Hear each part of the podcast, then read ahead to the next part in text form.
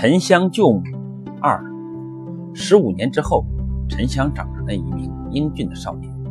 他在霹雳大仙的蹲养下，练就了一身好武艺。一天，秦国舅的儿子秦关宝讥笑沉香没有亲娘，是个私生子。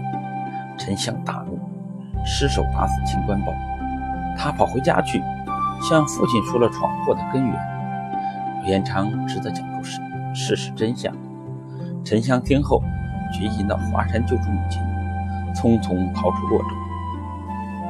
那日，吕祖正在蒲团闭目静坐，忽觉一声翻腾，屈指一算，沉香要来华山救母，心想这是一桩义事，我要助他一举成功。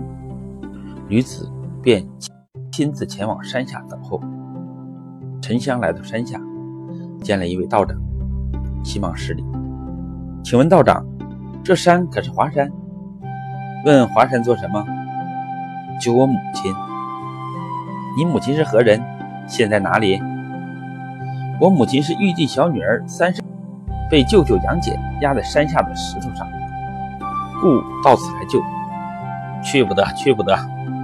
二郎神杨戬乃是上天上凶神，心毒手狠，武艺高强。你小小年纪。岂是他的对手？我劝你罢了此念。沉香大瞪脸说：“为了救我母亲，哪怕粉身碎骨，也要和他较量一番。”有志气。李祖向成仙说：“不嫌弃，我愿给你传授武艺，不知意下如何？”沉香听罢，满心欢喜，急忙上前跪拜师傅，从此便在吕家学艺。他每天起早贪黑，精心学练，十八般武艺样样精通。一天，吕祖外出，嘱咐沉香在家好好习艺。沉香闭了庙门，强东把用心练习。饭时不见师傅回来，他又练了起来，一直练到太阳偏西，肚子实在饿得不行了，才去厨房做饭。他进了厨房。发现笼里有用面做的九头牛和两只虎，觉得有些奇怪，但饥饿难忍，顾不得许多，就吃完九牛二虎，马上觉得力大无比。来到院中，拿起平时用的武器，轻飘飘的不应手。他东张西望，见墙角放一碗碗口粗、八尺长的铁杵，用手一抓，不轻不重便挥舞起来。正在这时，李祖回来了，他哈哈大笑，说：“好了好了。”沉香收起铁杵，双膝跪下。李祖对他说：“你的武艺学成，可以上山救母了。开山钥匙在你舅父杨戬那儿放着，他有一犬一鹰，十分厉害。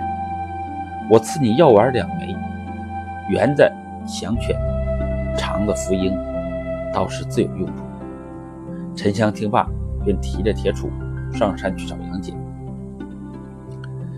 他到了天门，天将簇拥着一位威风凛凛、傲气十足的大神，便打工说道：“我叫沉香，来救母，找我舅父要开山钥匙。”杨戬听了，双眉竖起，大瞪双眼，吼道：“大胆畜生，竟敢放肆！早早滚开，免你一死！”沉香看他那股神气，料是杨戬，便先礼后兵地说：“请你把开山钥匙给我，以便放我母亲出来。”孽种，不给你点颜色，怎知我神威？杨戬拿出三尖二刃刀，朝着沉香的脑袋劈下去。沉香举起铁杵，奋力一扬，只听咔嚓一声，那把刀断为两截，上半截朝天空飞去。二郎神又气又急。一声咆哮，叫来了哮天犬。哮天犬张着血盆大口，腾空扑来。沉香抛出圆形药丸，哮天犬张吞下，霎时牙关紧闭，躺在地上打滚。杨见哮天犬死去，又放出神鹰。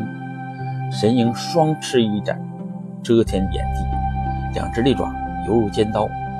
沉香又抛出长形药丸。把那神鹰的两只翅膀都定在空中，上扬不得，下也下不来。这时，威风一世的二郎神满脸紫青，头疼身软，坐在一块石头上。沉香向前，索要开山钥匙，他只得命天将取出。沉香原来是一柄闪闪发光的月牙斧。